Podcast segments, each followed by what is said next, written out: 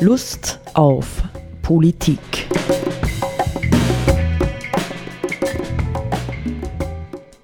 Liebe Hörerinnen und Hörer des Freien Radios Freistadt, Sepp Kiesenhofer und Roland Steidl begrüßen Sie zu Lust auf Politik.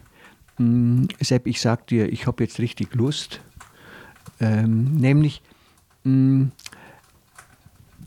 äh, bewährte ältere Gedanken zu versuchen, für die heutige Zeit fruchtbar zu machen. Ja, das interessiert mich. Und da bist du natürlich ein ganz wichtiger Gesprächspartner, weil du kannst mir dann gleich mit ein paar, paar, Argumenten auf den Schädel hauen und sagen, das ist ja längst überlebt, was soll denn dieser Blödsinn, den du da irgendwo da gerade vorliest? Wenn es zu viel herausstaubt aus deinen Gedankengebäuden, ja, genau. ja. bloß ja meine. Ja, weißt du, es ist ja ganz interessant. Interessant ist ja tatsächlich, ähm, dass es sowas wie ein Revival ja, der 20er Jahre des vorigen Jahrhunderts zu geben scheint zurzeit. Ja? Also die jetzigen 20er Jahre, die soeben anheben, werden zurückprojiziert oder umgekehrt ja, in die 20er Jahre des vergangenen Jahrhunderts. Und man wundert sich und ist erstaunt darüber, nebstbei, ja, wie also ähm, äh, die, äh, ja, welche unglaublichen Freiheiten die Leute in den 20er Jahren des vorigen Jahrhunderts sich genommen haben. Nicht also, was weiß ich. Äh, ja? Also insofern kann ich mir erlauben, einen Text aus den 20er Jahren des vergangenen Jahrhunderts zu zitieren. Ähm, er ist ziemlich genau 100 Jahre damit alt. 1921 oder 22 hat Martin Buber ähm, ähm, sein Ich und Du herausgegeben. Und ein wenig später, das ist dann schon in den 40er Jahren gewesen, vielleicht fange ich einmal so herum an, ja, das Buch Pfade in Utopia, da war er schon als Jude aus Deutschland ähm, äh, weggegangen und lebte in Jerusalem. Und da ist folgender Satz zu finden, in Pfade in Utopia in Jerusalem während des Zweiten Weltkriegs entstanden. Seit drei Jahrzehnten empfinden wir, dass wir am Anfang der bisher größten Krise des Menschengeschlechtes leben. Dieser Satz. Ja, jetzt kann man sagen, der ist eben aus den 40er Jahren, Zweiter Weltkrieg, hat der uns noch irgendwie etwas zu sagen. Also wo setzt der jetzt den Beginn an dieses Empfindens 1910 oder so? Oder? Genau. Vor, vor dem ja, Ersten Weltkrieg. Ungefähr vor dem Ersten Weltkrieg, nicht seit drei. Und er subjektiviert das ja im Prinzip. Er sagt nicht objektiv, so ist es, ja, sondern wir empfinden seit drei Jahrzehnten nicht, dass die bisher größte Krise des Menschengeschlechts anhebt. Jetzt kann man von vornherein fragen, ist es, kann uns das noch irgendwie etwas, etwas bedeuten, nicht wenn der Anfang einer Krise ähm, über drei Jahrzehnte hinweg gedeutet wird ja, und zumindest einmal reicht bis mitten in den Zweiten Weltkrieg hinein. Wie lang könnte dann diese Krise dauern? Ja? Sind wir da noch drin oder hat das mit uns gar nichts mehr zu tun? Das ist für mich so eine spannende Frage immer wieder. Ja, also kann man tatsächlich das abtun als äh, gestrig oder sind wir vielleicht jetzt gerade mal in der Mitte oder sind wir im Ausklang der Krise oder oder oder oder? Kannst du das in Kürze beschreiben, welche, welche Krise er da meint? Oder wie, wie Sehr gute Frage. Ja? Sehr gute Frage. Ich zitiere weiter. Ja? Sie ist keineswegs bloß die Krise eines wirtschaftlichen und sozialen Systems, das durch ein anderes, gewissermaßen schon bereitstehendes abgelöst wird, sondern alle Systeme, die alten und die neuen, stehen gleicherweise in der Krise. Was durch sie in Frage gestellt wird, ist nicht weniger als das Sein des Menschen in der Welt überhaupt. Also auch im existenziellen Sinne. Meint er das im existenziellen Sinne als, als Überlebensmöglichkeit der Menschheit? Ganz offensichtlich. Nicht? Ähm, ich denke, ja, der erfährt die Zerstörungen des Zweiten Weltkriegs, hat die Zerstörungen des Ersten Weltkriegs äh, noch im Sinn. Nicht, man könnte jetzt dazu sagen, die Hiroshima und Nagasaki Atombomben waren wahrscheinlich gerade noch nicht gefallen, nicht 43 war es noch nicht so weit.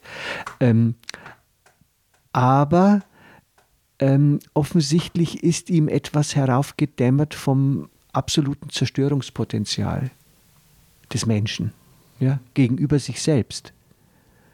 Nicht, ähm, wenn man sich ein bisschen mit den Zeitumständen befasst, könnte er natürlich daran gedacht haben, es könnte einfach, so wie wir das heute auch sagen, äh, im Kontext der Klima, äh, ähm, Thematik, nicht? Ähm, es könnte sein, dass äh, diese Klimathematik ähm, äh, Mutter Erde äh, für den Menschen unbewohnbar macht.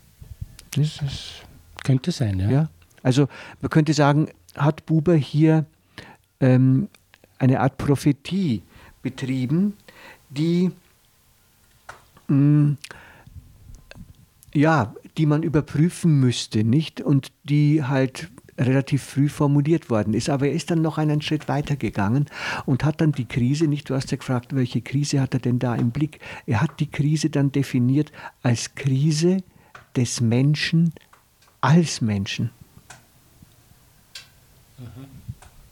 Ja, und das ist ein ganz, ganz spannender Punkt, der uns dann, ja, wenn wir mal diesem Gedanken noch ein bisschen folgen wollen, wir können dann ja auch äh, Buber wieder verlassen. Ich verwende ihn ja zunächst einmal nur ähm, als Einstieg. Äh, aber die Krise des Menschen als Menschen, ich habe das äh, sonst so bisher nirgend mehr gefunden. Aber je länger ich jetzt gerade auch in unseren Tagen und Jahren darüber nachdenke, desto mehr äh, kommt mir eigentlich das, was er meinen könnte, nahe. Ja, oder was er meint. Nicht? Und das, was er meint, hat er ähm, in Ich und Du, in dem Buch, von dem ich gesprochen habe, das also Anfang der 20er Jahre erschienen ist, ausgesprochen. Nicht? Er hat nämlich damals ähm, davon gesprochen, dass, also diagnostiziert seine Zeit als eine Zeit der wuchernden Esswelt. Was bedeutet? Das S also, ist der Bereich des Unbewussten, des Unterbewussten? Nein, das S ist der Bereich des äh, funktionellen Zugangs zur Welt, ja? des machbaren Zugangs zur Welt. Das heißt, der Mensch macht alles in seinem Umfeld zum Objekt. Ja? Auch den Menschen. Ja? Alles wird zum Objekt seiner Machenschaften, wenn du so willst, im weitesten Sinn. Ja? Es wird, ähm, und dem gegenüber steht die Du-Welt, ja? und die Du-Welt schwindet dahin. Also dies, dass wir der Welt und unseren Mitmenschen tatsächlich begegnen, voll und ganz begegnen, funktionsfrei, ja.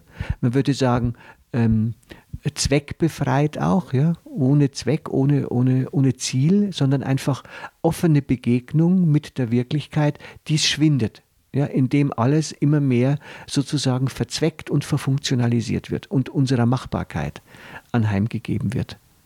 Man, da würde ich schon Parallelen ins heutige möglich sehen.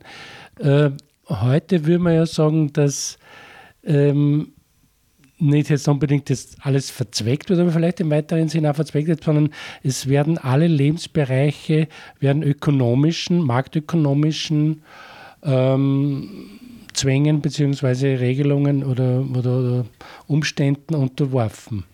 Ja, und alle Lebensbereiche werden zugleich mehr oder weniger technisiert, ja, und das ist eigentlich fast ein Parallelprozess, nicht? Das heißt also, äh, und Technik funktioniert nur über Funktionalität, nicht? Natürlich, ja. ja? Mhm. Ähm, und, und das war sozusagen eine seiner, seiner zentralen Thesen. Je mehr der Mensch sich auf diese Ebene des Ich-Es einlässt, ja, alles im Griff haben zu wollen, nicht und sozusagen wenn du so willst, letztendlich die Welt als Ressource für seine wuchernden Bedürfnisse zu sehen, desto mehr entfremdet er sich von sich selbst. Ja? Und desto unfähiger wird er auf die Dauer, den Du-Bezug zur Welt, also diesen offenen, äh, zweckfreien ja, Zugang zum Mitmenschen, zu wem auch immer, überhaupt noch zu finden. Ja, also die, wenn du so willst, die Dominanz der S-Welt, die Dominanz des Funktionalen und des Machens und so weiter und so weiter, entfremdet den Menschen von sich selbst, verändert ihn in seinem Wesen. Und für Buber, und das ist jetzt der Knackpunkt, nicht deswegen ist die Krise, in die wir da hineingeschlittert sind, eine Krise des Menschen als Menschen, ja, wird das Menschliche eben genau, genau identifiziert in seinem Wesen mit der Möglichkeit des Ich-Du. Ja? Jetzt kann man natürlich weiter äh, fragen, wie, in welcher Weise kann man diese Diagnose jetzt einmal äh, in Beziehung setzen zu den, zu den Ideologien oder zu den Hintergründen äh, unserer neoliberalen Politik- und Wirtschaftsverfassung? Oder welche, zu, zum, zum neoliberalen Menschenbild? Weil da würde ich schon Parallelen sehen, sozusagen der, der, der, das neoliberale Menschenbild ist ja ein individualistisches Menschenbild, das im Prinzip sagt oder so ausschaut, dass wir nicht Gemeinschaften oder Gruppen oder in Beziehung Seiende sind, sondern Einzelwesen, die miteinander äh, in Konkurrenz stehen und sich halt äh, äh, mehr gegeneinander als miteinander äh, da vorwärts bewegen. Und das, das verdeutlicht hat ja das Margaret Thatcher, eine der sozusagen Begründerinnen des neoliberalen Durchbruchs und so, die ja gesagt hat, es gibt nicht so etwas wie eine Gesellschaft, sondern es gibt nur eine Ansammlung von Einzelwesen.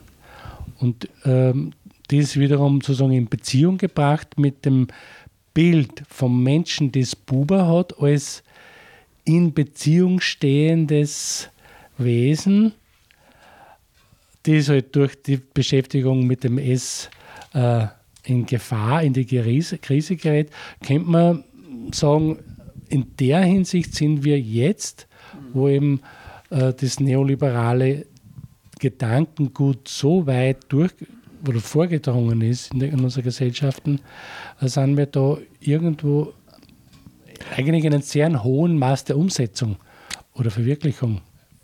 Prinzip. Ich würde jetzt sagen, man muss, also grundsätzlich ist dein Gedanke, würde ich mal sagen, nachvollziehbar und auch passend. Aber man muss aufpassen, dass man sich mit diesem Menschen- und Weltbild nicht zu schnell in eine Engführung hineinbegibt. Nicht? Also ich zitiere jetzt locker aus dem Kopf äh, eine andere Stelle in Pfade in Utopia von Buber. Da heißt es, äh, die Urhoffnung der Menschheit geht letztendlich auf die gemeinschaftshaltige Gemeinschaft des Menschengeschlechts. Ja? Also eine Gesellschaft, die mehr als Gesellschaft ist. Ja? Also sondern im Kern wirklich Gemeinschaft ist. Und Buber spitzt es sozusagen noch zu, indem er von der gemeinschaftshaltigen Gemeinschaft spricht. Ja, also das, hier geht es wirklich um Beziehung zwischen den Menschen. Hier geht es wirklich um Verbundenheit. Hier geht es wirklich darum, dass die Menschen, er, er erweitert es dann auch noch nicht und sagt, da geht es letztendlich darum, dass die Menschheit die Erde gemeinsam nach Rohstoffen, Territorien und so weiter zu verwalten lernt. Mhm. Ja, also er hat tatsächlich das im Auge, wenn wir jetzt sozusagen wieder ähm, an äh, die nachhaltige Nichtnachhaltigkeit denken. Er hat das im Auge, was wir sozusagen mit, der, ähm, mit, der, mit dem Abschied von der Mündigkeit äh, preiszugeben bereit sind, nämlich, dass es allen Menschen miteinander gut gehen soll. Nicht? Und nicht nur einem ausgewählten, bevorzugten Bereich der in Europa und Nordamerika und sonst noch wo lebenden Gesellschaften. Nicht? Und auch da noch wiederum nur einem begrenzten Teil. Ja? Mhm. Also er hat im Grunde genommen eine politische Vision, ja, die, wenn du so willst, eine Art ähm, Weltgemeinschaft im besten Sinn des Wortes, ja, eine globale Gemeinschaft, nicht eine globale Gesellschaft, sondern eine globale Gemeinschaft vor Augen hat. Und was jetzt der Knackpunkt ist, jetzt im Blick auf dein äh, deine Kritik am Subjektivismus ja, des Neoliberalen oder Individualismus des Neoliberalen, er setzt trotz allem bei der Person an. Ja. Er sagt, der Dreh- und Angelpunkt für die gemeinschaftshaltige Gemeinschaft ist der Mensch als Person. Ja? Und er grenzt, ich finde es äh, super, ja, allein durch die Fragen kommt das ja dann tatsächlich, wird es jetzt transparent.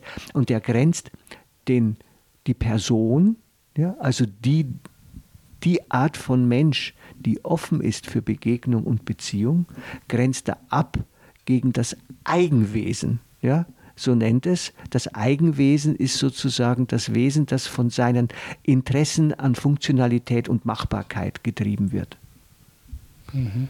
Ja? Und der Anspruch ist, nicht, und hier hast du natürlich etwas, was wir in unserer Diskussion beim letzten Mal ja eigentlich vermissen. Also wo ist praktisch die ähm, normative Instanz, die uns ein Menschenbild vorzugeben vermag, ja, das von dem, dem wir zurzeit untertan sind, so nichts mit, ja. mit Befreiung, ja, das uns davon befreit, ja, ja, das uns da weiterbringt. Und er knüpft natürlich mehr oder weniger ausdrücklich hier schon an die christlich-jüdische Tradition an. Mhm. Nicht? Gerade der Begriff Person ist ja was in ja. der Hinsicht Zentrales. Nicht? Und er sagt, es ist die Bestimmung des Menschen, immer mehr es zu du zu machen. Also immer mehr aus der Verfangenheit in die Funktionalitäten und Machbarkeiten herauszufinden und der Welt und dem Mitmenschen und der Natur tatsächlich Aug in Aug zu begegnen. Ja? Mhm.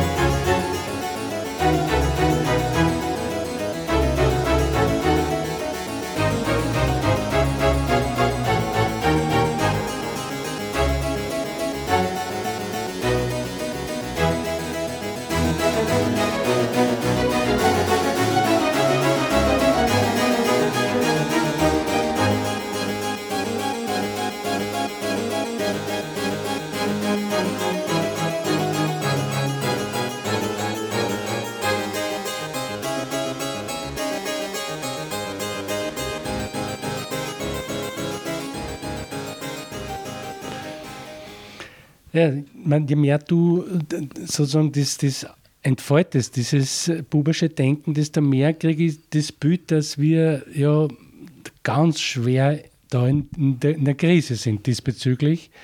Ähm, was die, die, die, die Entwicklung des Menschlichen, des Humanum als Beziehungswesen und Gemeinschaftswesen betrifft. Ja? Ne, und da sind wir natürlich auch äh, von den Diagnosen her ist das klar, nicht? Wir verlieren durch die moderne technisierte Welt und gerade auch durch Smartphone und Co. verlieren wir an Mitgefühlsfähigkeit. Das ist ja mittlerweile tatsächlich erwiesen, ja, ja, wissenschaftlich erwiesen, dass Menschen, die viel mit diesen Dingen umgehen, tatsächlich an Mitgefühlsfähigkeit verlieren. Nicht? Also das hat Buber offensichtlich vor 100 Jahren schon sehr klar gesehen. Ja? Je mehr wir uns diesem, dieser funktionalen Welt ausliefern, desto mehr verfallen wir eigentlich äh, der Unmenschlichkeit nebstbei eine Diagnose, die Albert Schweitzer zeitgleich auch gestellt hat. Nicht? Man muss jetzt halt immer fragen, waren die Leute so prophetisch oder haben sie tatsächlich nur für ihre Zeit, also für die Zwischenkriegszeit, geschrieben. Nicht? Ich persönlich glaube, dass sie, dass sie sehr, sehr klar gesehen haben, ja, wohin sich die auch über die Kriege hinweg ja, die modernen äh, Nationen, Staaten, Gesellschaften entwickeln. Mhm. Es geht immer darum, sozusagen eine Fähigkeit zu entwickeln, die, die Entwicklungen, die jeweiligen Entwicklungen in der Zeit, in der man halt lebt, zu verstehen und zu ja. deuten von der Herkunft her und vom Potenzial, das darin enthalten ja, ist ja. für die Zukunft. Nicht und der Buber kam natürlich, das muss man einfach auch historisch dazu sagen, der Buber hatte natürlich seine Inspirationen ganz, ganz stark, nicht aus der Begegnung mit dem ähm, ostjüdischen Chassidismus, nicht? Das war ja eine ganz, eine, eine wirklich eine Volksfrömmigkeit, kann man sagen, mit mystischem Charakter. Ja, und äh, ganz einfache Menschen, ja, das war jetzt irgendwie nichts Abgehobenes und das hat er ja studiert und war sehr mm, mm, beeindruckt, nicht von der Struktur dieser Art von Spiritualität und Religiosität. Und Albert Schweitzer wiederum, wenn man ihn schon genannt hat, nicht, der das auch mit hinein, der hatte natürlich die Distanz, die auch wirklich von ihm bewusst gewollte Distanz äh, von Lambarene, nicht, also von Afrika zur europäischen Welt, ähm, wo er 1913 hinging und das Spital, sein erstes, aufgebaut hat. Nicht? Ganz bewusst gewählt, nicht? Weil, er, weil er wusste, äh, Europa ist auf einem Weg in die Inhumanität, genau durch den Kolonialismus. Nicht? Und in Wahrheit sind wir natürlich heute ähm, ja, vom Kolonialismus überhaupt nicht weit entfernt. Er hat nur sein, sein, sein, seine Gestalt und sein Gesicht gewandelt. Nicht? Er wird heute repräsentiert durch die internationalen Konzerne. Mhm, ja? Ja. Und die entsprechenden Handelsbeziehungen, die sich daraus entwickelt haben oder ja. gesetzt wurden. Aber die Frage ist ja immer sozusagen den Vergleich dieser Deutungen von Buber, Schweiz und so weiter für, für die Jetztzeit. Was, was kann uns das für jetzt sagen? Oder da fällt mir das, den, den Begriff ein, die, die normative, wie hast du das genannt? Instanz. Instanz, ja. ja. Also das heißt, von woher kriegen wir etwas äh, fruchtbar über uns zurückgespiegelt, das uns wirklich zu korrigieren im, imstande ist? Ja? Als im, im gesellschaftlich-politischen Sinne. Ne? Ja, das genau. Auch das, nicht? Weil im Grunde genommen nicht die Pfade in Utopia, das ist natürlich ähm, äh, ein Bekenntnis Bubers zu einer ganz bestimmten Gesellschaftsform. Ich glaube, er selber hätte es religiösen Sozialismus oder utopischen Sozialismus genannt. Mhm. Ja? So. Mhm. Ja, also ähm, ganz offensichtlich eben auch auf der Suche schon vor, vor 70, 80 Jahren, wenn man jetzt dieses zweite Buch hernimmt, nach Alternativen zu Gesellschaftsformen, äh, wo er zweimal erlebt hat, dass sie sich einfach selbst zerstören. Nicht? Mhm. Ja, Erster Weltkrieg, Zweiter Weltkrieg auf jeden Fall. Mhm. Nicht? Und die Frage wäre für mich, und das ist jetzt die spannende Frage, deswegen ist meine These ja, Politik ohne Philosophie, vergiss sie. Ja? Politik ohne Philosophie geht nicht. Es ist nur die Frage natürlich ähm, wiederum, an was lässt sich ähm, sowohl die Philosophie, die Politik bestimmt, denn noch messen? Ja? An was, wo ist das Kriterium, das bemisst, ob es sich um eine, ich sage es einmal, menschenwürdige, humane, zukunftsfähige Philosophie und Politik handelt oder nicht? Ne? Worauf muss sie rekurrieren? Also man könnte auch ganz überspitzt sagen, Buber hat versucht mit diesem Ich-Du und Ich-Es-Konzept äh, so etwas wie den, den, den, den biblischen Gedanken der Nächstenliebe zu revitalisieren. Ja? Ja, in, einem, in einem ganz anderen Sinn, als wir den, ja, wir, für uns ist das immer so ein bisschen gönnerhaft und, und, und, und karitativ. Nicht, ich denke, dass es für ihn äh, äh viel tiefergehend war. Nicht, wann wird eine Gemeinschaft wirklich zur Gemeinschaft? Ja. ja. Sodass, man, sodass sie Solidarität ähm, hat, sodass Beziehung da ist, nicht? Und die Menschen eben nicht entfremdet voneinander, äh, wie die Massen ähm, zu leiten sind. Und das Thema war sicherlich äh, in der Zwischenkriegszeit äh, nicht viel anders als heute. Nicht auch heute sind wir wieder auf allen Ebenen. Sie, es artikuliert sich halt nur anders im Internet als Shitstorm, ja, oder was weiß ich was. Ich meine, grundsätzlich zu, zu dem Thema normative Instanz. Ich habe so das Bild, wir sind halt jetzt in der Situation, dass es so eine unhinterfragbare oder unhinterfragte irdische Instanz nicht mehr gibt, mhm. gesellschaftlich betrachtet. Das heißt, wir müssen in irgendeiner Weise den Konsens darüber, woran wir uns orientieren der, für die Zukunft, ja, als Staatsgemeinschaft oder als Weltgemeinschaft und so weiter, das müssen wir in, in, in irgendein, irgendeiner Weise aushandeln und uns darüber unterhalten. Aber das heißt, es muss, es muss Foren geben, wo das stattfinden kann. Ja? Und vor allem, es muss stattfinden. Und eher ist es ja im Endeffekt fast so momentan, dass eigentlich diese, diese, dieses Aushandeln ähm, von, ja, ähm, von Vorstellungen und Haltungen, Grundhaltungen zu wenig gibt oder, oder, oder zumindest wird es in, den, in den führenden politischen Persönlichkeiten nicht unbedingt recht sichtbar. Es gibt keinen Grundkonsens mehr, ja, überhaupt nicht. Das heißt, wir haben uns, nachdem wir ja nach der Aufklärung ja, äh, aus der selbstverschuldeten Unmündigkeit, ähm, haben wir uns damit beholfen, dass es so etwas wie einen Humanismus gibt, ja, humanistische Positionen. Wir müssen nicht mehr katholisch, nicht mehr evangelisch, nicht mehr buddhistisch und nicht mehr christlich sein, aber wir sind Humanisten. Aber mittlerweile zerbricht, und das erleben wir ja auch in den vergangenen Jahren in Österreich, es zerbricht der humanistische Grundkonsens. Er hält auch nicht mehr. Ja? Und das ist das Problem. Das heißt, wir befinden uns aus meiner Sicht ja, in einer Phase, in einer Phase, ich sage es einmal, äh, zunehmender Dekadenz. Ja? Also wir sind im Fall. Vom Niedergang. Wir sind, ja, es ist ein, ein Niedergang ähm, geistiger Verbindlichkeiten, ja, oder, oder, oder äh, Fundamente, ja, die Gesellschaft überhaupt erhalten können. Ja? Gar nicht zu reden von Gemeinschaft zunächst einmal. Ja, das ist ja die Frage. Wie, ist es so und wenn ja, was bedeutet das dann? Wie kann man dem oder was wäre dem entgegenzuhalten oder entgegenzusetzen? Ja, es ist ein Parallelgedanke zur nachhaltigen Nicht-Nachhaltigkeit. Ja? Im Grunde genommen ähm, sind wir nicht mehr interessiert daran, Verantwortung zu übernehmen, ja, uns als verbunden, wie du am Anfang auch angedeutet hast, mit anderen zu sehen, sondern wir sind tatsächlich ähm, zur, zum radikalen Eigenwesen, wie Buber gesagt hat. Das ist ja eigentlich auch nur ein anderes Wort, ähm, wenngleich das Wort Eigenwesen vielleicht mehr umfasst als Ich-AG. Mhm. Ja.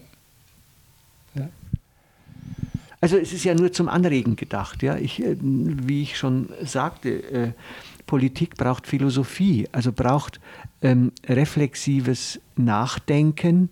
Ähm, in einer vertieften Form, ja, statt sich nur, wenn man so will, an Meinungsumfragen und irgendwelchen äh, hm, spontanen Alltagsproblemen und Themen aufzuhängen. Es, scheint eben, es braucht irgendwie eine, eine Grundierung oder Fundierung, ja. eine fundierte Vorstellung davon, was wir sind oder was wir sein wollen, die sozusagen weit darüber hinausgeht, ähm, sich darauf zu beschränken, da, da halt sozusagen den nächsten Konsumartikel auswählen zu wollen. Ja, so. ja, genau, ja. nicht? Also es erfordert eine Selbsttranszendenz der Menschen und ich frage mich, wie wir, ob es möglich ist, ja, äh, in eine solche Position noch einmal auch gesellschaftlich zu kommen und wie solche, so ein Prozess laufen könnte, weil ein bisschen fürchte ich, dass es kein ähm, in unserem geläufigen Sinne demokratischer Prozess sein kann. Das mag leicht sein, ja. Aber grundsätzlich, um das jetzt positiv nur auch zu kommentieren, ich bin ja zutiefst davon überzeugt, dass dieses Bedürfnis der Menschheit unausrottbar ist. Also diese, dieses Bedürfnis nach Tiefgang, sage ich jetzt einmal flapsig oder so, das ist aber und das Zeit zu Zeit verschwindet oder zu verschwinden scheint, ist das Bedürfnis trotzdem aus meiner Sicht unausrottbar und es wird wieder sich breit machen in, in den verschiedensten Formen. Dein Wort in Gottes Ohr. Gut. Auf Wiederhören. Auf Wiederhören.